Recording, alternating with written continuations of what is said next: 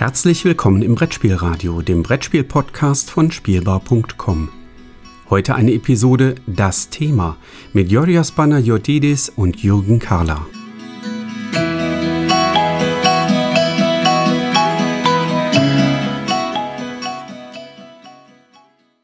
Einen wunderschönen guten Morgen, liebe Zuhörer, denn ich persönlich freue mich, dass wir endlich nochmal am frühen Morgen aufnehmen und nicht am späten Abend. Und wir, das ist diesmal eine illustre Gästeschar, denn wir haben nochmal dabei den Lukas Boch. Guten Morgen, Lukas. Guten Morgen, Jürgen. Und wir haben mit dabei den Toni Janosch Krause. Guten Morgen. Einen wunderschönen guten Morgen. Und natürlich wie bei jeder Episode das Thema hier mit am Start der Jordios. Hallo Jordios. Moin, ich habe mich wieder reingegrätscht, wie, wie das halt altbekannt ist und etabliert. Deswegen will ich jetzt auch nicht fehlen. Wunderbar. Und äh, wir, ich habe gerade gesagt, wir haben den Lukas nochmal zu Gast. Denn Lukas, vor knapp einem Jahr warst du schon mal mit hier im Thema mit dabei und mhm. hast über deinen Blog Board Game Historian und über deine Forschungsansätze seinerzeit erzählt. Und äh, das war ein ganz spannendes Gespräch. Also liebe Hörer, wenn ihr das noch nicht gehört habt, mal ein Jahr zurück scrollen im Brettspielradio. Eine dringende Hörempfehlung, ähm, ein richtig spannendes Gespräch, was wir da zustande bekommen haben. Jetzt ist aber ein Jahr vergangen und zumindest du bist sehr, sehr präsent äh, in der Brettspielblase. Und bei Boardgame Historian hat sich das Ganze auch deutlich ausgeweitet. Ne? Also deswegen ist auch heute Toni Janosch ja mit äh, am Start hier. Ganz genau. Ja. Gib uns doch mal eine Kurzzusammenfassung. Was ist denn alles passiert auf Boardgame Historian im letzten Jahr? Also genau, ganz kurz. Ähm, wir haben, erstmal ist unser Team deutlich größer geworden. Es war ja von Anfang an ähm, quasi der Blog von Anna-Clara Falke und, und, mir im Endeffekt. Aber mittlerweile sind, haben wir ganz viele weitere WissenschaftlerInnen dabei, die wirklich auch aktiv mitarbeiten. Ähm, vor allem Toni, der heute ja auch mit dabei ist, der sich gleich auch nochmal vorstellt, ähm, hat uns sehr, sehr geholfen. Und wir haben es jetzt geschafft, abgesehen davon, dass wir regelmäßig Beiträge auf dem Blog gebracht haben zu eben ne, verschiedenen Themen, Spiele, Vorstellungen, Interviews, aber auch Artikel, ähm, sticht besonders unser Call for Blogposts heraus, würde ich sagen, den wir anlässlich der Spiel 2021 gestartet haben, wo wir unter dem Titel Mehr als nur Zeitvertreib, Fragezeichen, wissenschaftliche Perspektiven auf analoge Spiele, ja, Beiträge von WissenschaftlerInnen gesammelt haben, wo diese darlegen, ähm, warum aus ihrer Sicht ähm, analoge Spiele ähm, ja, einen großen Mehrwert für ihre Forschung haben. Da ist eben ganz viel zusammengekommen. Da reden wir gleich noch ein bisschen genauer drüber. und äh, genau, das ist etwas, wo wir sehr stolz drauf sind. Und was jetzt auch noch passiert ist, äh, wo, wo wir uns auch darüber freuen, wir sind quasi in die Museumslandschaft äh, reingegrätscht. Also wir haben ja schon vorher ein bisschen was im Bibelmuseum der Universität Münster gemacht. Also analoge Spiele in Kontexten von Ausstellungen ähm, ja, etabliert. Und wir haben jetzt unsere erste Ausstellung ähm, auf Schloss Altenburg ähm, kuratiert. Da war auch wieder Toni ganz vorne mit dabei, deswegen erzählt er da, wenn wir noch mehr darüber reden, am besten etwas zu. Ähm, genau, mit dem, zusammen auch mit dem Institut für Biologie in Berlin. Ähm, aber vor allem haben wir da eben ähm, jetzt viel an der Ausstellung gearbeitet, Räume bestückt und dort kann man quasi die erste ja, das kann man glaube ich so sagen, Ausstellung begutachten, die sich ganz dem Thema Brettspielen widmet und vor allem eben auch einen großen Fokus auf das moderne Brettspiel legt. Ja, so das in Kurzform. Und wie du schon sagst, ähm, wir waren recht umtriebig, also nicht nur ich. Ähm, wir sind in vielen Podcasts unterwegs gewesen, haben viele Vorträge gehalten, versuchen so ein bisschen ja, Präsenz zu zeigen. Mhm. Und das klappt aktuell ganz gut. Und äh, der Bezug zu der Ausstellung in Münster ist ja natürlicherweise dadurch gegeben, dass du an der Westfälischen Wilhelms-Uni dort in Münster ja gerade promovierst. Genau, richtig. Ähm, Toni, wie ist das bei dir? Stell dich doch mal kurz vor und ähm, inwiefern bist du in diesem ganzen Wissenschaftsbetrieb auch mit involviert? Äh, ja, gerne. Äh also ich, wie gesagt, mein Name ist Toni Janosch Krause, das hast du ja schon ganz richtig gesagt. Ich bin Kulturanthropologe, das heißt, ich habe äh, Kulturanthropologie studiert in Graz und habe auch schon meine äh, Abschlussarbeit, das heißt meine Masterarbeit äh, übers Spielen geschrieben. Also mhm. wir sind ja eine Alltagskulturwissenschaft und deswegen stehen bei mir weniger das Medium selber im Vordergrund, also das nicht das Brettspiel, sondern mehr die Menschen und das, die Praxis, das heißt das Spielen an sich. Mhm. Und das, da liegt eigentlich auch mein Forschungsschwerpunkt. Also mein Forschungsschwerpunkt liegt eben beim Spielen ähm, der Alltagspraxis des Spielens, äh, wie das mit Digitalität auch zu tun hat, mit Digitalisierung und äh, auch die Frage nach dem allseits jetzt rumgereichten Kulturgut-Brettspiel. mhm. äh, quasi. Und damit habe ich mich viel beschäftigt und bin dann eben irgendwie, äh, die Zeit verschwimmt so ein bisschen. Ich kann gar nicht mehr genau sagen, wann das war, eben äh, beim Boardgame Historian mit reingerutscht. Oder, das müsste Anfang des Jahres gewesen sein, wirklich. Ja, das muss fast Anfang des Jahres gewesen sein, genau. Lukas ist auf mich zugekommen äh, tatsächlich und dann bin ich da hängen geblieben und jetzt äh, deutlich aktiver, äh, dankenderweise. Genau. Und überlege eben jetzt auch zum Thema zu promovieren, aber ähm, wir sind ja alle so ein bisschen in der Wissenschaftsbubble drin. Ihr wisst also, wie, dass das nicht unbedingt immer so einfach ist. Stellen sind rar. Äh, aber ich schaue mich da gerade nach Möglichkeiten um, das Thema irgendwie auch äh, in einer Promotion umzusetzen quasi. Ja, das äh, leidige Thema in der Wissenschaft. Wenn man mal ein spannendes Thema gefunden hat, dann äh, braucht man irgendwo eine Stelle. Ähm, und äh, wenn man irgendwo eine Stelle hat, äh, dann braucht man einen passenden Menschen, der diese Richtig. Stelle dann ausfüllt. Und das ist, äh, das ist manchmal eine Schere, die so ein bisschen auseinandergeht. Das kann ich da tatsächlich auch bestätigen. Ähm, der Lukas hat gerade schon angesprochen, eine Ausstellung in Altenburg. Ähm, erzähl doch mal ein ganz kleines bisschen dazu. Was ist das gewesen? Wie ist das zustande gekommen? Und inwiefern habt ihr da kuratiert, wie Lukas das vorhin äh, erwähnt hat? Gerne. Ähm, also es gibt gab und gibt eine sehr große ähm, Brettspielsammlung, äh, die aus Österreich kommt, nämlich die Brettspielsammlung der Familie de Cassan. Ferdinand und Dagmar de Cassan hatten ja in Österreich eine große Sammlung, mhm. um die 30.000 Exemplare umfasst und die hatten so ein kleines Brettspielmuseum dort. Oder klein eben. Mit der Sammlung war es ja gar nicht so klein. Und äh, Ferdinand de Cassan ist 2017 ja verstorben. Mhm. Und seine Witwe wollte eben, dass diese Sammlung in gute Hände gerät und hat das dann ähm, hat es dann äh, ans Institut für Ludologie in Berlin übergeben. Und äh, die wollt, haben keine Räumlichkeiten gehabt, haben Räumlichkeiten gesucht und haben dann eben mit dem Schloss in Altenburg, mit dem Residenzschloss, was da ja ein Spielkartenmuseum auch hat, mhm. ähm, dann dort versucht, einen Platz zu finden und hat das als Dauerleihgabe nach Altenburg gegeben. Mhm. Und da gibt es immer eine Weihnachtsausstellung, die immer im November startet und bis März geht. Und da haben sie jetzt ähm, versucht, quasi, weil die Sammlung da hingekommen ist, sagen, sagen, wir nehmen das als Anlass und machen eben dort eine äh, Brettspielausstellung, Sonderausstellung eben zum Thema, weil die Sammlung eben nach Altenburg gekommen ist. Und suchten jemand, der das machen kann. Und da sich nicht so wahnsinnig viele Menschen mit Wissenschaft und Brettspielen auseinandersetzen, tatsächlich oder auch präsent sind, sind die auf uns zugekommen und haben gesagt, hey, haben wir nicht Lust vom Boardgame Historian da auch was zu machen? Ähm, dort eben auch unser Thema, das heißt ähm, Geschichte und Gesellschaft im modernen Brettspiel mit äh, zu präsentieren. Dann haben wir gesagt, ja, gerne, können wir gerne machen.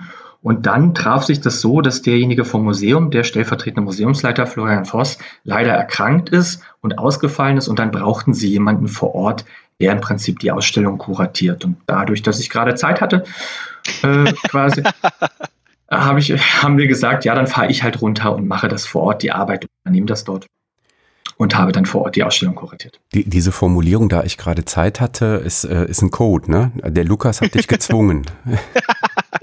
genau, also das war jetzt der Punkt, entweder du machst das jetzt oder das war's. Ähm, genau, nein.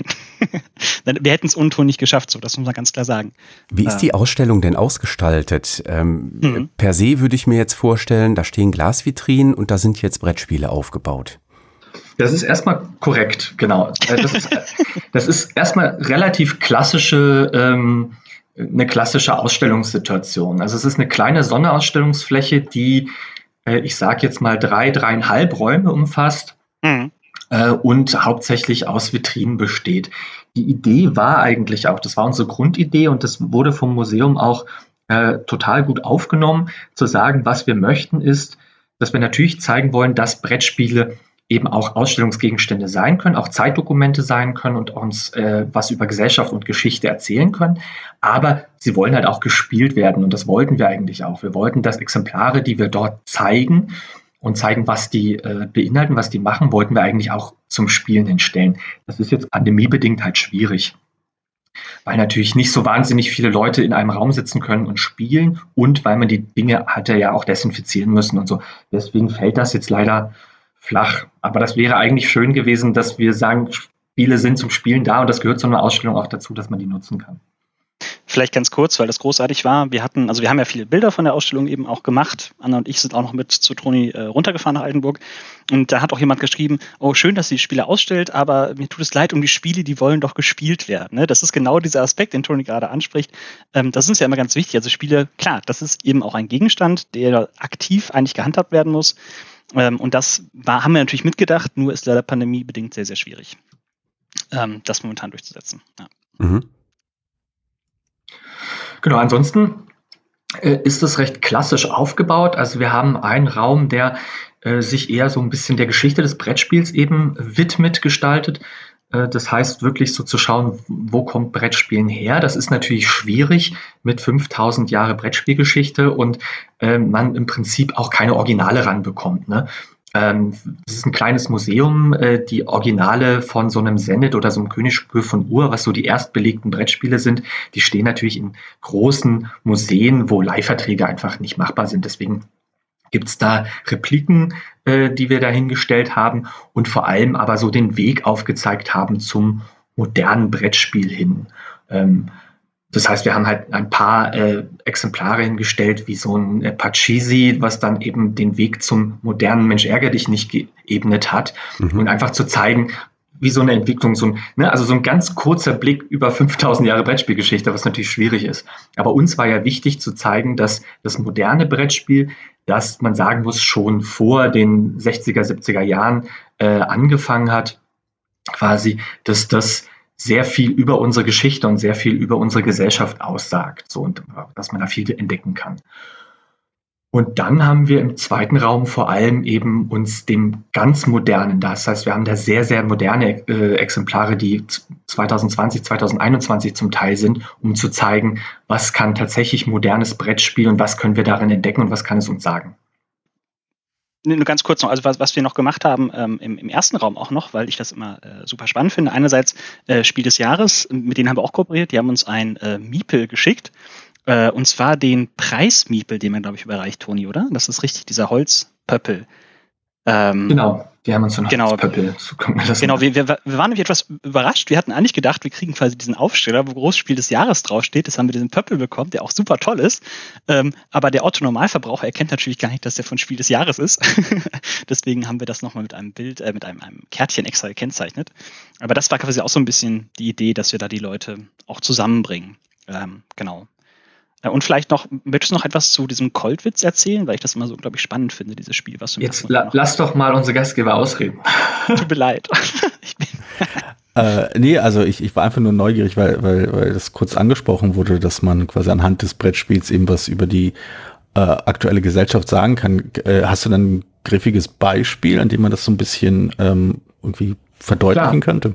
Klar, ich hab, kann gleich mehrere Beispiele nennen. Also tatsächlich ähm, haben wir uns zum Teil ja eben aus der Sammlung gespeist, äh, die dort eben ja vor Ort ist. Die ist noch nicht richtig aufgearbeitet, weil die erst relativ frisch dort ist. Das heißt, ich hatte nicht Zugriff auf die äh, komplette, auf den kompletten Sammlungsbestand. Aber mir ist ein Spiel in die Hände gefallen. Das nennt sich Escape from Kolditz. Äh, und das spielt eben im Schloss Kolditz, was von Altenburg nicht sehr, sehr weit weg ist, 20, 25 Kilometer und behandelt das Thema Ausbruch britischer bzw. generell alliierter Gefangene aus einem äh, NS-Gefangenenlager äh, quasi. Und das ist ähm, mit eindeutiger Symbolik versehen. Das heißt, man sieht NS-Symbolik drauf, weil es eben ein britisches Exemplar auch ist. Und das war sowohl für den lokalen Bezug ganz, ganz gut und wichtig und eben auch zu zeigen, dass so ein Brettspiel ein historisches Dokument sein kann. Das heißt, dass wir an diesem Brettspiel eben sehen kann, wie ein britischer Blick auf dunkle deutsche Geschichte aussehen kann, vor allem weil einer der Mitautoren ähm, eben Gefangener in Kollitz selber war, darüber zwei Bücher geschrieben hat und eben dieses Brettspiel mitentwickelt hat. Das heißt, wir haben da tatsächlich aktive Geschichte in ein Brettspiel verpackt. Und das ist natürlich toll zu zeigen für die Besucherinnen und Besucherinnen, dass das nicht einfach nur ein Medium ist, das irgendwie ein Kinderspielzeug ist, sondern dass das äh, tatsächlich auch einen Bezug zur Realität hat und dass darin Dinge verarbeitet und bearbeitet werden. So, das ist so das eine. Und das andere äh, Beispiel vielleicht, man kann am Brettspiel sehr schön ähm, gesellschaftliche Diskurse entdecken. Zum Beispiel, wenn es um Themen wie Energie- und Umweltpolitik gibt. Man sieht da ganz toll, wie in den 60er Jahren vor allem so Spiele zum Thema Ölförderung und Ölwirtschaft äh, kommen. Da gibt es ganz, ganz viele von, äh, wo das so, da wird man halt reich durch, wenn man Öl fördert und das verkauft und verschifft, da wird man dann reich. Und das wechselt dann irgendwann in den 70ern, Ende der 70er, Anfang der 80er Jahre, geht es dann viel um Atomenergie. Da ist Atomenergie auf der einen Seite das Allheilmittel, das Retter der Energiekrise und das Neue, weil umweltfreundlich, bla bla bla. Und auf der anderen Seite aber sieht man Spiele, die sich äh, kritisch damit auseinandersetzen. Übrigens auch, da können wir den Bogen nachher machen, eben ganz tolle genau. Artikel in unserem, äh, äh, in unserem CFB, genau zu dem Thema quasi von Joachim Brenner, der sich eben mit Atomenergiespielen beschäftigt hat, wo er genau das behandelt. Ähm, und man sieht eben den innerdeutschen äh, Atomkonflikt an einem Brettspiel verhandelt. Und wenn man das heute sich moderne Brettspiele, also jetzt aktuelle Brettspiele anschaut, dann findet man kaum mehr Themen zu Energie und Energiepolitik, sondern geht es ganz viel um Umwelt, Umweltschutz, Renaturierung und so weiter. Und das kommt halt nicht von ungefähr, sondern das sind halt, da laufen parallel eben gesellschaftliche Diskurse ab, ne? Fridays for Future und so weiter, die man eben in populärkulturellen Medien und dazu gehört eben auch das Brettspiel, ablesen kann. Mhm. Und das ist eben so schön, weil man das wirklich konkret an diesen Exponaten im Museum darstellen kann. Das ist einfach das, warum sich dieses Medium so großartig dafür eignet, ähm, ausgestellt zu werden. Ähm, und vielleicht noch ein ganz kurzer Punkt ähm, zu Kolonialismus. Das haben wir natürlich auch als großes Thema mit drin. Und da hat äh, das Museum uns einen Tropenhelm zur Verfügung gestellt aus deren Sammlung. Ähm, und den haben wir jetzt äh, platziert neben Mombasa. Und ähm, das ist so eigentlich im Endeffekt unser äh, Ziel, dass wir es schaffen können, dass wir Spiele mit tatsächlichen Exponaten aus der Vergangenheit oder wie auch immer gehandelt, äh, in Beziehung setzen können. Also dass wir sagen, es geht uns nicht nur um die Spiele, also klar, die stehen im Mittelpunkt irgendwie, aber anhand dieser Spiele können wir Verbindungen zur Wirklichkeit schlagen oder zu der Vorstellung von Wirklichkeit. Äh, und wenn wir das, ähm, das ist jetzt ein Anfang gesetzt in Altenburg, aber das können wir natürlich noch viel mehr ausschmücken und das werden wir auch äh, in Zukunft auf jeden Fall weiterhin tun. Ich glaube, was man, was man erwähnen muss und was, was mir auch wichtig ist, das ist jetzt nicht Brettspielspezifisch. Das könnte man mit ganz vielen anderen populärkulturellen Medien eben auch machen. Das, was wir jetzt zeigen wollen, ist, das funktioniert eben auch mit Brettspielen. So. Und äh, das einfach bisher keiner gemacht hat oder ganz wenig gemacht wurde, zu sagen, man kann Brettspiel als Medium nutzen, um was über Gesellschaft und Geschichte oder Geschichtsbilder zu erfahren. Und das wird in allen anderen Medien gemacht. Es gibt ganz viel Forschung zu Literatur, zu Film, zu Computerspielen. Äh, aber zu Brettspielen ist das eben noch in den Kinderschuhen. Obwohl ich schon einhaken würde, äh, das ist natürlich auch wieder komplett subjektiv, so ein Brettspiel in der Vitrine sieht doch einfach echt hübsch aus. Äh, das muss man einfach auch sagen. Ähm, wenn euch das noch weiter interessiert, übrigens äh, auf unseren Social-Media-Kanälen haben wir da viele Bilder von. Das ist ja quasi das, äh, das, das Problem an einem Podcast. Wir können jetzt keine Bilder äh, in die Kamera halten. Also nur, ne, wenn ihr das hört, könnt ihr parallel gerne mal auf äh, unsere Accounts gehen und da mal schauen. Da sind einige Beispielbilder zu finden. Genau. Wir können Bilder in den Köpfen erzeugen. Das oh mein Gott, Jürgen, das ist so wunderbar poetisch. Das ist, aber ja. Ich schlag mal die Brücke, weil ähm, Lukas, du hast ja auch ähm, einen Beitrag beigesteuert mit dem Titel That Belongs in a Museum. Ähm, ja. Und zwar äh, diesen Beitrag beigesteuert zu einem Aufruf, ihr habt es vorhin schon erwähnt, ein sogenannter Call for Paper, den ihr herausgegeben habt. Ich habe überlegt, vielleicht mal ganz, ganz kurz zu erläutern für unsere Zuhörer, was ein sogenannter Call for Paper eigentlich ist. Ähm, wenn ihr erlaubt, würde ich das mal ganz kurz vorne wegnehmen und dann euch übergeben. Unbedingt. Ähm, ein Call for Paper ist ähm, in der wissenschaftlichen Community typischerweise ein Aufruf, der durch Herausgeber eines Mediums erfolgt. Äh, das sind typischerweise wissenschaftliche Journals, ähm, also wissenschaftliche Zeitschriften, ähm, wo sich Herausgeber Gedanken machen über ein Thema, wo Sie denken, dass das wissenschaftlich relevant ist und dass das einer tiefer gehenden Betrachtung durch Wissenschaftler wert ist und dass es spannend sein könnte, sich aus verschiedensten Perspektiven mit diesem Thema auseinanderzusetzen. Dieser Call for Paper beinhaltet dabei typischerweise einen ganz, ganz kurzen Abriss über das Thema und eben typischerweise auch so einige Ideen, auf die vielleicht die Herausgeber gekommen sind. Ne? Dies könnte umfassen Beiträge zu ABC, XYZ und was auch immer. Mhm.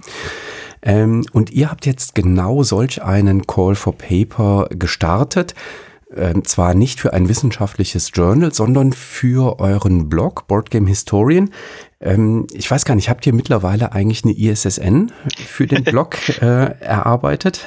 Genau, deswegen wollte ich genau zwischengerätschen. Wir sind jetzt offiziell äh, wissenschaftlich in Anführungszeichen. Wir haben jetzt die ISSN, also das heißt ja nicht, dass wir direkt wissenschaftlich sind. Ähm, also wir haben jetzt eine ISSN, das heißt, wir sind im Katalog der Deutschen Nationalbibliothek aufgenommen. Ähm, das hat eben funktioniert, weil wir ja bei Hypothesis unseren Blog hosten. Mhm. Das heißt, bei diesem wissenschaftlichen Blognetzwerk. Und das ist eben das Schöne, dass man jetzt unsere Beiträge auch über Bibliothekskataloge findet. Und das ist halt einfach super, weil wir dadurch noch eine größere Sichtbarkeit haben und auch den WissenschaftlerInnen, die das natürlich alles ohne Bezahlung bei uns geschrieben haben, äh, so weit sind wir noch nicht. das wir uns natürlich irgendwann wünschen, dass wir auch ähm, diese Arbeit bezahlen können. Ähm, aber genau, dass man die dann eben wenigstens noch äh, schöner finden kann oder einfacher finden kann. Naja, im, Wissen, im, Wissenschaftskontext muss man dann jetzt schon ergänzen, also äh, wenn wir Wissenschaftlerbeiträge schreiben, dann ist das im Regelfall immer ohne Bezahlung. Das also, wollte ich auch gerade sagen. Es, äh, es gibt, ich darf ja träumen. Es, es gibt nur sehr, sehr wenige ähm, wissenschaftliche Journals, äh, wo es ein Entgelt für die Autoren gibt. Also ähm, ich glaube, mir ist das einmal passiert und ich wusste das vorher nicht. Da kriegte ich auf einmal die Anforderung vom Verlag, ich soll mal meine Kontodaten mitteilen, wo ich so dachte, hä, was? Warum? ich, was wollen ich, Sie? Ich habe nichts getan, ich will nicht, dass Sie bei mir abbuchen. Nein, nein, Sie sollen Geld kriegen. So, uh okay. also, das ist natürlich sehr gut, ja. Das, äh, das ist doch tendenziell äh, eher selten, sondern ähm, der, der Wissenschaftler oder die Wissenschaftlerin ist ja typischerweise aus Steuermitteln finanziert und ähm, zu den Aufgaben zählt dann eben auch die Publikation über die äh, wissenschaftlich untersuchten Dinge, Vorgänge und äh, ja, was man immer so äh, erforscht. Ähm, das heißt, Aufgabe von Wissenschaftlern ist tatsächlich zu publizieren und diese ISSN ist von daher für Wissenschaftler tatsächlich sehr relevant, ja. weil, wie du gerade erläuterst, erst dann tauchen Beiträge in Katalogen, in Literaturkatalogen auf und ähm, können darüber gefunden werden. Und gefunden werden bedeutet, dass sie dann auch zitiert werden können. Ähm, und das ist äh, letztlich äh, Brot und Butter für den Wissenschaftler und die Wissenschaftlerin, ähm, nämlich dass die eigenen Forschungsergebnisse von anderen gefunden werden, von anderen aufgegriffen werden und dann weiterentwickelt werden. Ja, man baut ja auf diesem Body of Knowledge auf, der schon besteht und arbeitet dort über Zitationen dann eben immer weiter und entwickelt ein Forschungsfeld daraus äh, heraus. Und Ihr habt jetzt genau so einen Call for Paper gestartet äh, für euren Blog inklusive ISSN. Und ähm, ich weiß, dass wir kurz vor der Spiel einmal ähm, über Kurznachrichtendienst uns mal ausgetauscht haben. Und da hast du mir berichtet, ihr seid extrem positiv überrascht gewesen, weil ihr so viele Einreichungen äh, bekommen habt. Erzähl doch mal. Ich würde ich würd ganz kurz noch einhaken, Lukas, wenn es geht. Ähm, ja, klar. Also ohne das jetzt tief stapeln zu wollen. Aber ähm, es ist faktisch, muss man sagen, es ist kein äh, direkter Call for Paper, sondern wir haben das ganz bewusst auch Call for Blogpost genannt, ähm, weil wir natürlich zum einen erstmal einen Überblick sammeln wollten. Und da können wir gleich die Brücke zuschlagen zu deiner Frage oder zu deiner Anmerkung. Ähm, zu schauen, wie viele Leute beschäftigen sich eigentlich mit analogem Spiel und eben Wissenschaft, also Leute beschäftigen sich wissenschaftlich mit dem Thema und zum anderen ist uns ja auch wichtig, dass wir sowas wie Science to Public betreiben. Das heißt, dass wir immer auch das Publikum nach außen ansprechen wollen und äh, deswegen die Artikel, die da jetzt drauf sind, eben auch gut konsumierbar äh, haben wollten. Das heißt, die haben jetzt nicht die Länge, die jetzt ein übliches Paper in einer wissenschaftlichen Zeitschrift vielleicht haben würde. Ähm, deswegen ist es eher ein Call for Blogpost gewesen. Und jetzt kommt das Aber, aber wir haben schon vor, daraus auch eine vollständige Publikation noch zu machen. Vielleicht mit ein paar weniger Beiträgen, weil einige bieten sich mehr an, andere vielleicht weniger, um daraus längere Beiträge zu machen und das dann auch in eine gedruckte Form zu bringen, weil, und das muss man leider ja immer noch so sagen, in vielen Wissenschaftsdisziplinen, was nicht gedruckt ist, zählt nicht, äh, ein großes Credo ist. Äh, genau, oder existiert nicht. Und deswegen haben wir schon vor, da noch mehr zu machen quasi. Aber du hast vollkommen recht, wir waren sehr überrascht über diese Vielzahl an, an Beiträgen aus völlig unterschiedlichen Disziplinen, die wir da bekommen haben. Also wir kommen ja alle aus einer Geistes- oder Kulturwissenschaft, die eigentlich da ähm, uns, die wir uns da beschäftigen mit dem Boardgame Historian. Ähm, wir waren sehr überrascht, dass wir auch Beiträge zum Beispiel aus der Informatik bekommen haben. Und das hat uns natürlich sehr gefreut, ähm, weil das einfach zeigt, wie vielfältig äh, das ist, das Brettspiel oder das analoge Spiel und wie vielfältig man sich damit beschäftigen kann. Vielleicht nochmal zur Grundlage. Also insgesamt erhalten haben wir am Ende jetzt, glaube ich, 27 Beiträge. Auf jeden Fall erzähle ich das immer. Ich müsste es mal genau nachziehen. Also mindestens 27 Beiträge sind es, die wir im Endeffekt jetzt veröffentlicht haben. Ähm, genau. Und wie Ton das schon angesprochen hat, aus ganz vielen unterschiedlichen Disziplinen. Ähm, wir haben tatsächlich, nur um das nochmal aufzugreifen, am Anfang gar nicht wissen können, wie viel wirklich auf uns zukommt. Ähm, vielleicht das vorweg, das war auch ein bisschen eine äh, übers Knie gebrochene Aktion vielleicht. Also wir haben gesagt, ja, müssen wir doch eigentlich jetzt mal machen, den Call zu starten. Dann haben wir das eben gemacht, ähm, haben angefangen, das zu bewerben, über unsere Kanäle zu teilen. Und wir haben, also es hätte auch sein können, dass wir am Ende vier, fünf Beiträge erhalten äh, hätten. Auch dann hätten wir es publiziert. Aber es ist natürlich deutlich schöner, äh, wenn wir jetzt einfach so eine Masse und vor allem auch an guten Beiträgen wirklich kriegen. Das vielleicht auch nochmal. Wir haben eben wirklich Beiträge von Professor, Professorin nur, wir haben keine Professorin, aber äh, ganz viele Beiträge von äh, Dokt also äh, promovierten WissenschaftlerInnen und auch von einigen Masterabsolventen. Also wir haben da eben auch einen wunderbaren Querschnitt durch die ja, akademischen Grade vorhanden, was uns auch sehr, sehr gefreut hat, weil das einfach nochmal zeigt, es sind jetzt nicht nur äh, junge Leute in Anführungszeichen, Anzeichen, die sich jetzt neu mit diesem Medium der Spiele beschäftigen, sondern wir haben auch schon äh, alte Hasen, in Anführungszeichen. Äh, Steffen Bogen zum Beispiel hat natürlich auch einen Beitrag geschrieben, ähm, die sich schon lange mit diesem Thema beschäftigen und das jetzt gerne annehmen, dass im Anführungszeichen endlich eine Plattform im deutschsprachigen Raum existiert, auf der man so etwas zugänglich machen kann und auf der eben eine Diskussion, das hattest du ja gerade eben auch angesprochen, Jürgen, also dass man anfangen kann, sich darüber auszutauschen, weil erst dann besteht die Möglichkeit, dass so etwas wie eine Wissenschaftsdisziplin reift, wächst äh, und sich äh, ja, fortentwickelt. Alleine im eigenen Kämmerchen zu forschen, das äh, führt leider, was heißt leider, es führt einfach eben zu nichts im Endeffekt. Ja. Eine wichtige Aufgabe ähm, der Wissenschaft ist es eben auch, wissenschaftliche Erkenntnisse am Ende zu publizieren und sie bekannt zu machen, weil nur dann kann, wie gesagt, eine Weiterentwicklung ja stattfinden. Ihr habt dann diese 27 bei, ich habe übrigens nachgezählt, sind 27. Oh, ähm, Glück genug gehabt. ihr habt die 27 Beiträge dann so ein ganz klein wenig in inhaltliche Klammern gesetzt und mhm. das erinnert dann schon fast wieder an eine wissenschaftliche Konferenz, wo so etwas eben auch passiert. Dort wird, äh, dort führt man quasi äh, Beiträge, die ähm, inhaltlich verknüpft sind miteinander in sogenannte Tracks zusammen, mhm. ähm, wo dann eben bei einer Konferenz typischerweise eben dann auch noch Präsentationen erfolgen. Und da achtet man natürlich drauf, dass dann ähm, das entweder thematisch zusammenpasst, ne, dass man also in anderthalb Stunden drei thematisch passende Vorträge hört, oder aber methodisch ähm, passende Vorträge hört, die dann in irgendeiner Form vielleicht auch so äh, zu einer Zusammenarbeit führen, dass dann auf der Konferenz auch wirklich Interaktion ähm, geschieht.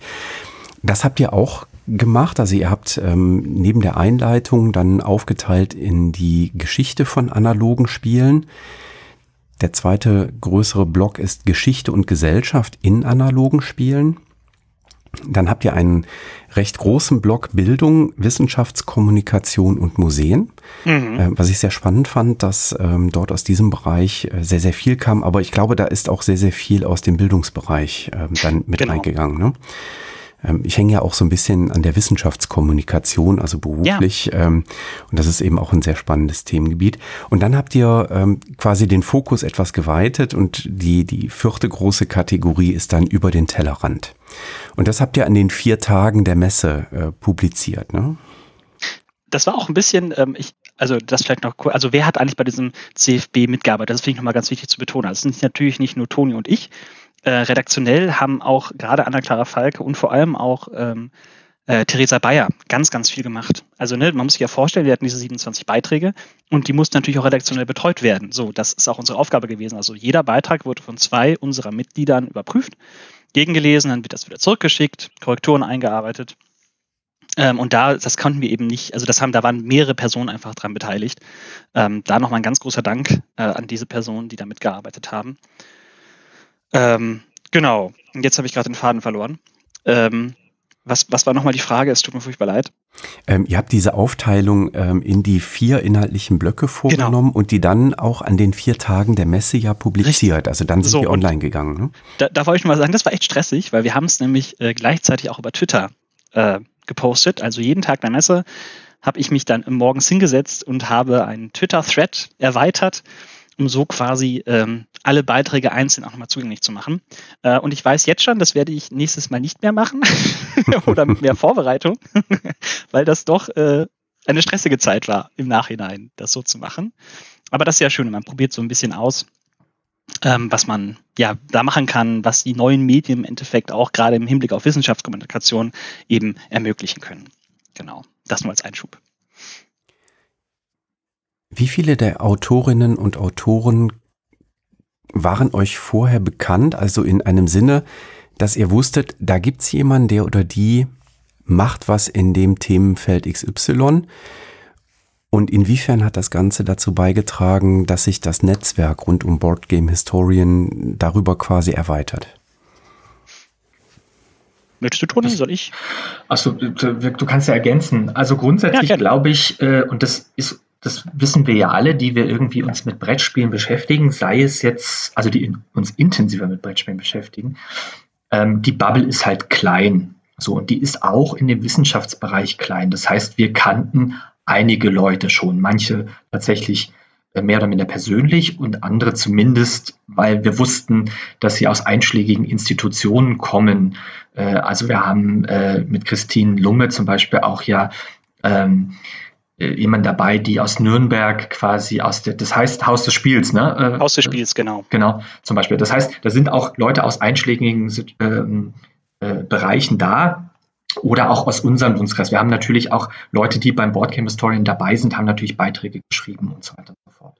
Aber es kamen auch eben Beiträge von Leuten, die wir nicht auf dem Schirm hatten und die den Kreis jetzt erweitert haben. Also und das war, glaube ich, äh, ganz schön, wo sich der Kontakt jetzt einfach hält und intensiviert und wo man eben ähm, ja jetzt im Austausch steht und ähm, auch Zulauf zu uns hat und eine, Rückentwicklung. Ich weiß gar nicht, ob über den Blog auch der Kontakt zu, den, zu der TU Dresden entstanden ist. Das kannst du vielleicht sagen.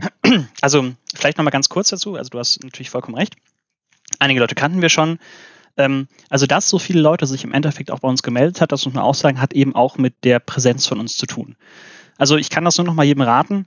Äh, Social Media ist einfach ein super wichtiges Thema. Also über Instagram, aber vor allem auch über Twitter ähm, konnten wir einfach das, was wir machen, irgendwie publik machen und dadurch sind Leute auch wiederum auf uns aufmerksam geworden. Oder eben auch dadurch, dass ich bei euch zum Beispiel im Podcast war, auch dadurch sind Leute auf uns aufmerksam geworden. Das heißt, ähm, sich einfach hinzusetzen, einen Call for Blogposts oder Call for Papers äh, aufzusetzen und den zu publizieren, das reicht nicht.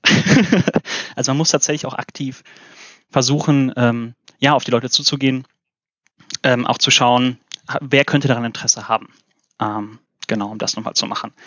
Aber ich glaube, äh, ganz kurz noch, noch dazu als Ergänzung. Ich glaube halt, äh, und du hast es ja vorhin auch angesprochen, ne, man muss halt immer so eine Wissenschaftsplattform äh, finden, und, um dann eben die eigenen Erkenntnisse publizieren zu lassen.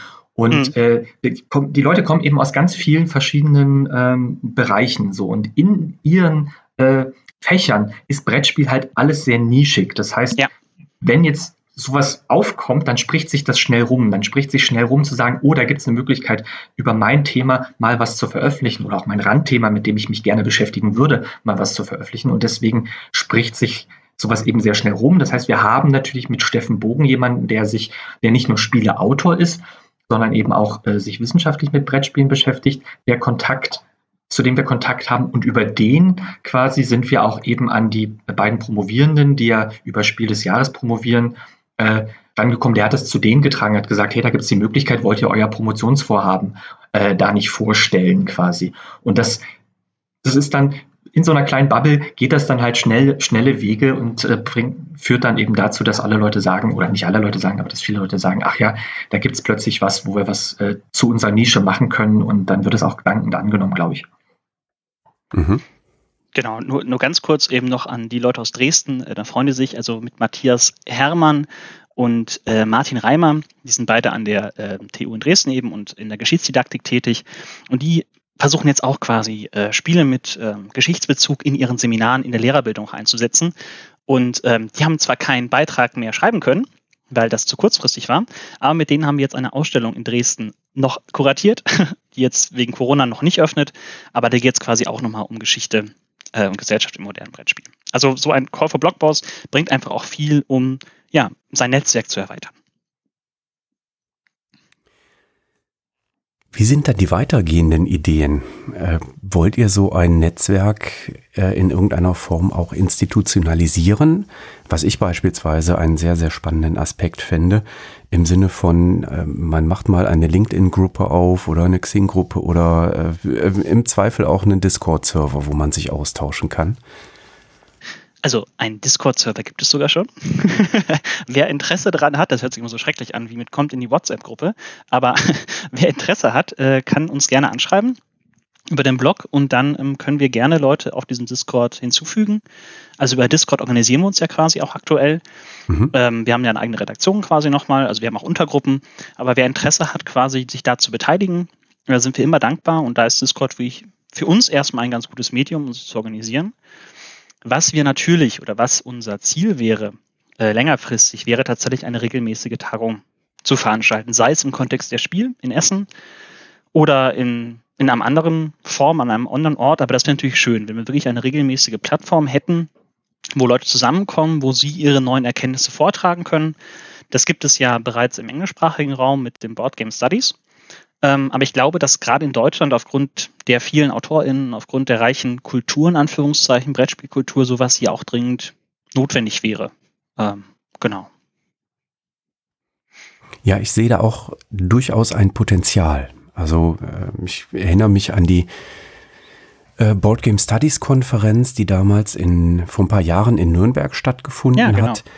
Und äh, das hat meines Erachtens schon für einen kräftigen Schub an Vernetzung der Wissenschaftler geführt, weil es eben, ja, es ist eben doch wichtig, mal einen Kaffee gemeinsam zu trinken, um Unbedingt. Ideen zu entwickeln, um vielleicht festzustellen, Mensch, wir haben zwar eigentlich, da steht eine andere Überschrift drüber über unseren Forschungsvorhaben, aber an, an der Stelle, da ist es verknüpft und connected. Lass uns das doch mal weiterdenken, was passiert, wenn man das intensiviert, da diese Verknüpfung. Ne?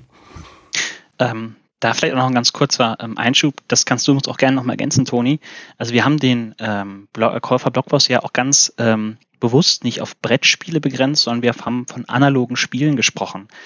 Und äh, das ist eben auch super schön, dass wir nicht nur Beiträge zu den klassischen Brettspielen haben, sondern eben auch zu so etwas wie Pen and Paper äh, von einigen sehr spannenden Persönlichkeiten. Mhm. Ähm, aber auch zu Magic the Gathering. Das hat mich persönlich unglaublich gefreut. Ähm, dazu gibt es also noch weniger als zu Brettspielen. Artikel über dieses unglaublich spannende Sammelkartenspiel, was unfassbar viele kulturelle Verknüpfungen aufweist. Und da haben jetzt äh, Tobias Winnerling und Eugen Pfister vom Arbeitskreis Geschichtswissenschaften und digitale Spiele zum Beispiel einen Beitrag zugemacht.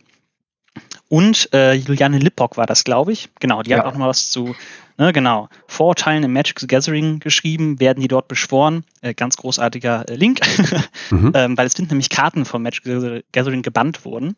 Ähm, mhm. Äh, genau, aber da, da kann man gerne nochmal nachlesen, das jetzt auszuführen würde zu lange dauern. Aber genau, also unser Ziel wäre natürlich nicht nur Brettspiele, sondern am besten den gesamten Bereich der analogen Spiele irgendwie mitzudenken. Ähm, ich glaube, das ist ganz wichtig.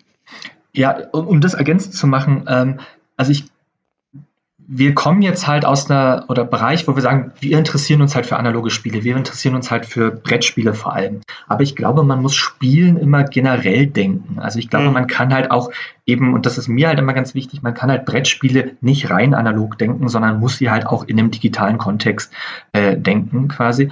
Und da vielleicht auch die Verknüpfung mal herstellen zu äh, den digitalen Spielen und zu sagen, okay, wo gibt es da Überschneidungen? Weil ich glaube, dass man, dass da im Spielen selber sehr viel Ähnlichkeiten sind. So, das Medium ist ein bisschen anders, funktioniert ein bisschen anders, aber es geht ja vor allem eben ums Spielen. Und wenn wir was beobachten können gesellschaftlich, dann, dass Spielen populär ist. Äh, und das betrifft sowohl das analoge als auch das digitale Spiel. Und ähm, also wir wollen so ein bisschen die, das, was wäre schön, du hast ja auch gefragt, wo es hingeht quasi. Ähm, es wäre schön, wenn wir so ein bisschen die Plattform bieten könnten für den Austausch eben, für den Austausch ja. über analoge Spielkultur oder Spiel, Forschung zu analoger Spielkultur, aber eben auch mit der Verknüpfung A zum, hin zu, zum, äh, zur Öffentlichkeit eben ähm, und zur Branche, das betont ja Lukas auch immer, immer wieder, und zum anderen eben aber auch zu, zu anderen Verknüpfungen wie äh, digitalen Spielen. Also wir wollen da nicht in einer kleinen Bubble verharren und sagen, es geht uns jetzt nur um das Brettspiel an sich, sondern wir wollen eben auch diese, diese Verknüpfung in alle Richtungen ähm, ganz bewusst ähm, pflegen. Und da vielleicht nochmal als kurzer Zwischenwurf ähm, äh, nochmal. Also der Arbeitskreis Geschichtswissenschaften digitale Spiele, wo ich auch im Vorstand aktiv bin, der war zum Beispiel auch bei der Ausstellung in Altenburg beteiligt. Also wir haben am Ende sogar noch einen kleinen Ausblick, ähm, wie die äh, analoge Umsetzung von digitalen Spielen, das war uns nämlich wichtig, nicht andersrum, äh, funktionieren. Also wir haben einmal Crusader Kings, ein Grand Strategy Game und einmal Anno 1800. Da gibt es ja beides mal Brettspielumsetzungen von. Und die haben wir eben auch nochmal präsentiert mit einer kurzen Einordnung von Kolleginnen aus dem Arbeitskreis. Genau. Ja, dieses Thema der Verknüpfung äh, oder Verknüpfung, Vergleich, Gegenüberstellung, Nebeneinanderstellung, ich weiß gar nicht, von digitalen Spielen und analogen Spielen ist ja auch ein Thema, was äh, den Jorios äh, immer umtreibt. Ähm, da Jorios, hast du ja auch das ein oder andere Blogposting schon mal zu abgesetzt, ne? Ja, ja, das kann sein. Und äh, nach, nachdem der Discord, nachdem da die verschiedenen Discord-Server erwähnt wurden, wollte ich auch noch kurz erwähnen, dass ich äh, auch da gerne kontroverse Meinungen zu vertrete. Also weil ich das ganz spannend finde, also diesen diese äh, Inbeziehungssetzung zwischen digitaler äh, Spielkultur oder digitalen Spielen und analogen, weil ich da doch eine deutlichere Grenze sehe also einen größeren, einen, einen, einen stärker ausgeprägten Graben ähm, als, als anscheinend eine Menge andere Leute, die da sehr, sehr viel Überschneidung sehen. Mhm. Die Frage ist immer, wo, äh, wo ziehst du halt diesen Graben? Ne? Also das, was mir in meiner Forschung, damit habe ich mich äh, viel auseinandergesetzt, ja, äh, aufgefallen ist eben, ähm, und das immer mal wieder auch äh, an vielen medialen Stellen auftaucht und institutionellen Stellen auftaucht, ist immer so diese Abgrenzung, diese starke Abgrenzung hin zum Digitalen. So, ne? Zu sagen, analoges Spiel ist doch so erfolgreich und das beweist doch, dass, keine Ahnung, es einen Rückzug aus dem Digitalen ins Analoge gibt, dass es einen Digital Detox gibt und so weiter und so fort. Ja. ja. Oh, sowas, und das, das hört man halt ständig. Ähm, hm. Und das ist halt einfach nicht belegbar. So, und das genau, ist halt, das, genau. das, zeigt, das zeigt sich halt einfach, dass ähm, wenn man sich analoge, und das eben, das ist meine, mein Forschungsschwerpunkt, ist eben analoge Spielepraxis, ja. Ne? Wenn man sich mhm. analoge Spielepraxis anschaut, dann findet die im digitalen Raum statt. Wir kaufen die Spiele digital, wir rezensieren sie digital, wir reden gerade digital äh, quasi über Spiele. Dieser ganze Austausch findet digital statt. Ähm, und das, das Spielen an sich, ja, das findet analog auf einem Tisch statt, aber die Spielepraxis, die viel mehr umfasst, ist so von Digitalität durchzogen, ähm, dass, dass ich finde, dass man das einfach nicht so trennen kann. Was jetzt digitale Spiele angeht und analoge Spiele, klar, da kann man nochmal anders drüber reden, aber so generell die Spielepraxis ist wahnsinnig digital.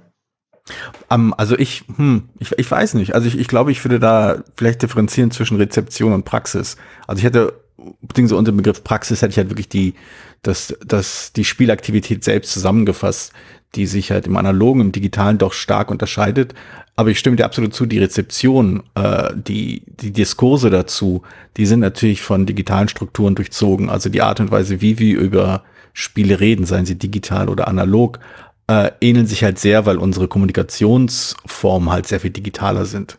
Und Voll. das macht halt schon einen Unterschied, ob man quasi in einem äh, im gleichzeitigen Gespräch äh, jetzt quasi digital oder auch nur an, am Tisch zusammensitzt, wie, wie Jürgen ja schon meinte, es ist schon wichtig, mal einen Kaffee zusammen zu trinken. Ähm, oder ob man halt eben über, äh, über einen Discord-Kanal halt lange Textnachrichten schreibt, ob man Blogposts äh, auf Blogposts antworten lässt und so weiter und so fort. Das, das hat halt schon große Auswirkungen auf, auf, äh, auf den Diskurs. Und da würde ich dir schon zustimmen. Das ist äh, äh, absolut digital durchzogen und da kann man keine klare Grenze ziehen. Und ich, aber ich gebe natürlich auch recht. Also ne, die Sache ist, dass die Praxis selber, also die, ich sage jetzt nicht Praxis, weil Praxis für mich mehr umfasst, so ne, aber das hm. Spielen selber findet ganz findet natürlich meistens an einem Tisch statt, so oder wo hm. auch immer die Leute spielen.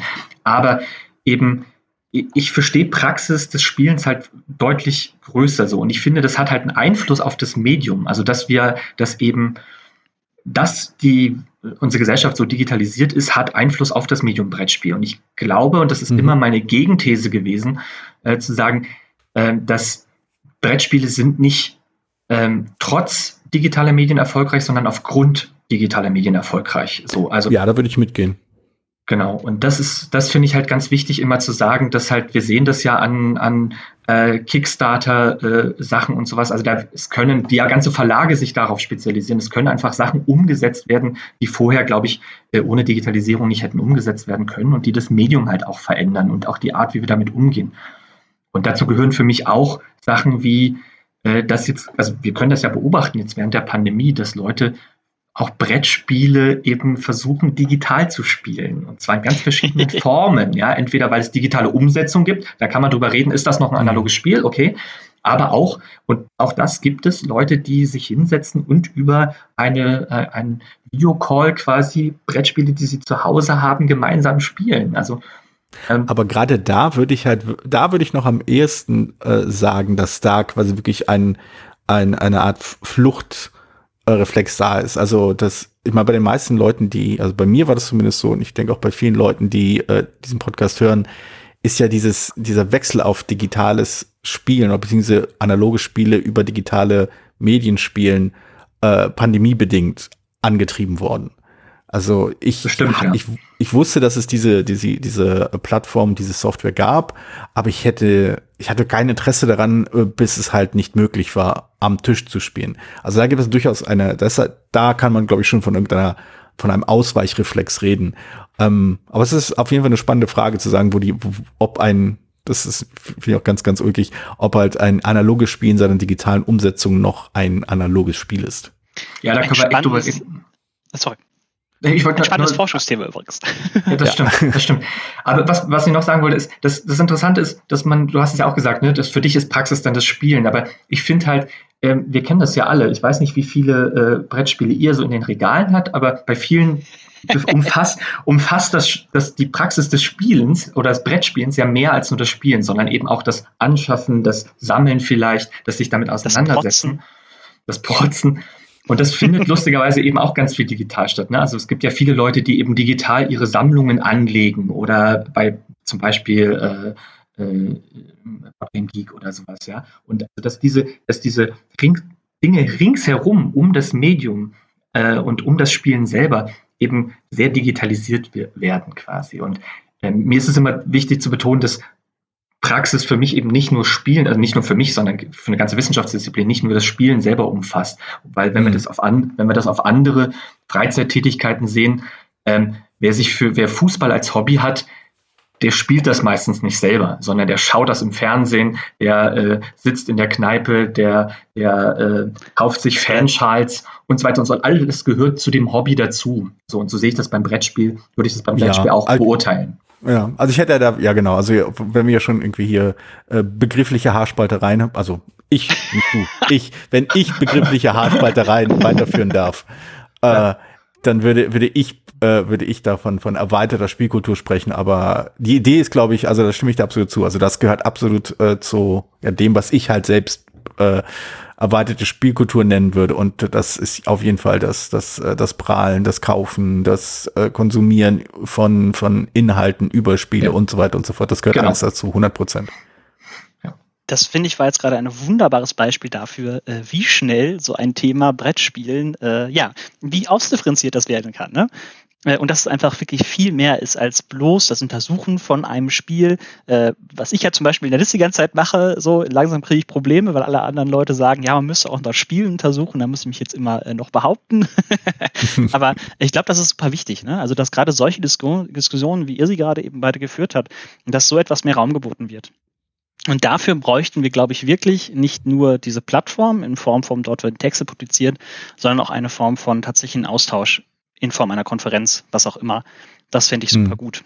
Aber dafür hm. braucht man, ähm, das vielleicht auch nochmal ganz kurz, äh, auch Mittel. also was wir aktuell beim Boardgame Historian machen, machen wir alles umsonst, also was ohne Bezahlung. Ne? Also wir, klar, ich habe den riesengroßen Glück, dass ich an der Uni angestellt bin. Das heißt, ich bin abgesichert und mein Professor ähm, findet das, was ich mache, gut. Das heißt, ich kann meine Zeit auch bis zu einem gewissen Teil darin investieren. Aber wenn wir das jetzt weitermachen wollen, auf der professionellen Art, wie wir es auch äh, anstreben, dann müssen wir uns auch nach Fördermöglichkeiten umsehen. Wir sind gerade dabei, die ersten Anträge zu schreiben. Aber ähm, da muss vielleicht auch mal etwas von der Verlagsseite irgendwann kommen. Also gerne untersuchen wir Spiele, gerne tragen wir dazu bei, dass äh, Spiele zum Kultur, als Kulturgut wahrgenommen werden, sagen wir es so. Ähm, aber das geht nur bis zu einem gewissen Grad. So, irgendwann müssen wir auch schauen, dass wir ja die Möglichkeiten dafür halten, das auch in einem gewissen Rahmen zu tun. Da sind wir dran. hm. Um dann da vielleicht nochmal die Klammer zu machen, bei wissenschaftlichen Konferenzen ist es üblich, dass es da so Platin, Gold, Silbersponsoren gibt. Ne? Also mm, nehmen wir mal das Beispiel, ja, nehmen wir mal das Beispiel äh, bei unserer, also bei meiner großen äh, Konferenz im deutschsprachigen Raum, die Wirtschaftsinformatik-Konferenz, da ist selbstverständlich eine SAP AG äh, jedes ja. Jahr Platin-Sponsor, weil die sagen, das ist ein Themengebiet, äh, das betrifft unseren, unser Geschäft und äh, da sind wir dabei dabei. Also ähm, insofern ist das auch nichts, was irgendwie verrufen betrachtet würde. Ja, ja. Ähm, es ist an der Stelle immer klar, dass bei wissenschaftlichen Konferenzen Sponsoren eben keinen Einfluss haben auf inhaltliche Ausgestaltung äh, dessen, was dort geforscht wird und was dort präsentiert wird, dass die natürlich dann äh, in der Kaffeepause da einen Stand haben und vielleicht äh, ihre neuen Sachen präsentieren oder neue Mitarbeiter suchen oder ähnliches, ähm, ist dann halt eben das Gegengeschäft, was dazu läuft. Aber das finde ich, ich ist, äh, ethisch vertretbar.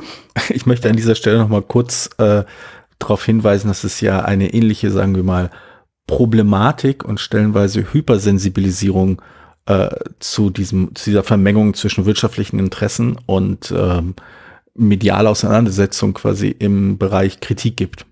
Mhm, das mich auch ja. immer wieder amüsiert. Ja, mhm. das ist, da hast du auch einen sehr tollen Beitrag zugeschrieben, äh, Georgios, das wollte ich auch nochmal ah, sagen. Ah, danke. Äh, das finde ich auch äh, wichtig. Ja. Prima. Ich gucke auf die Uhr. Ich sehe, wir nähern uns der einen Stunde was wir immer so als äh, Obergrenze für das Thema gesetzt haben. Insofern fange ich mal ganz sachte mit der Abmoderation an.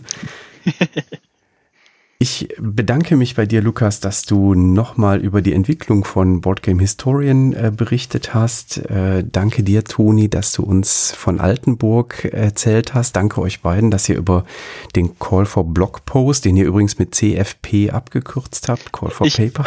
Es, es, ist noch nicht überall einheitlich. Mir ist es gerade auch wie Schuppen vor den Augen gefallen. Äh, ja, deswegen das, ist nicht dein Fehler. Das ist, das, das ist, äh, das ist okay. Ich hätte das auch so gemacht, weil das äh, CFP zieht halt für Wissenschaftler dann doch stärker, weil das äh, eben das Schlagwort ist, was man braucht, ähm, damit man eben publizieren kann.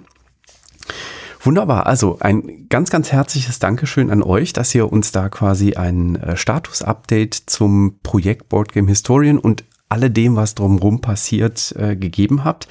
Ähm, ich würde vorschlagen, wir hören uns wieder nächstes Jahr im Dezember, allerspätestens, ähm, und gucken, was, was dann daraus geworden ist. oh ja. Sehr, sehr gerne. sehr gerne. Ja, und vielen Dank nochmal für die Einladung heute. Genau, auf jeden Fall. Es ist immer wieder eine Freude, äh, mit euch zu reden. Das äh, will ich auch nochmal sagen. Es ist schön, dass es spielbar gibt. Ah, super. Das äh, freut mich auch immer wieder. Wunderbar. Also, an unsere Zuhörenden ganz, ganz vielen lieben Dank, äh, dass ihr mit dabei wart. Ähm, schaut gerne mal auf Boardgame Historian auf dem Blog nach. Ähm, der Lukas äh, hat gesagt, schreibt ihn an. Das könnt ihr über den Blog machen entsprechend. Da sind die Kontaktdaten hinterlegt.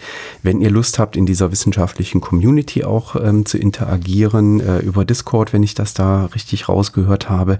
Genau. Und ähm, ansonsten wünschen wir euch einen hoffentlich geruhsamen Jahresabschluss, dass ihr auch in Pandemiezeiten mal ein bisschen runterkommt und freuen uns dann, euch im Januar wieder hier bei Brettspielradio das Thema wieder zu hören. Bis dahin, tschüss.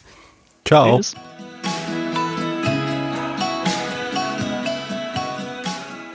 Vielen Dank, dass du diese Episode von Brettspielradio, das Thema, gehört hast. Falls du dich mit uns austauschen möchtest, dann findest du uns auf Twitter. Jürgen unter spielbar-com, Jorias unter Joe Dizzy. Außerdem gibt es eine tolle Community rund um das Beeple Brettspiel Blogger Netzwerk. Hier nutzen wir Discord für den Austausch mit Hörern, Lesern und Zuschauern. Falls du ebenfalls dazustoßen möchtest, klicke auf den Einladungslink in den Show Notes. Natürlich kannst du uns auch gerne Sprach- oder Textnachrichten zukommen lassen. Dazu erreichst du uns unter 01590 5511 223. Bis bald! Wieder hier bei Brettspielradio, das Thema.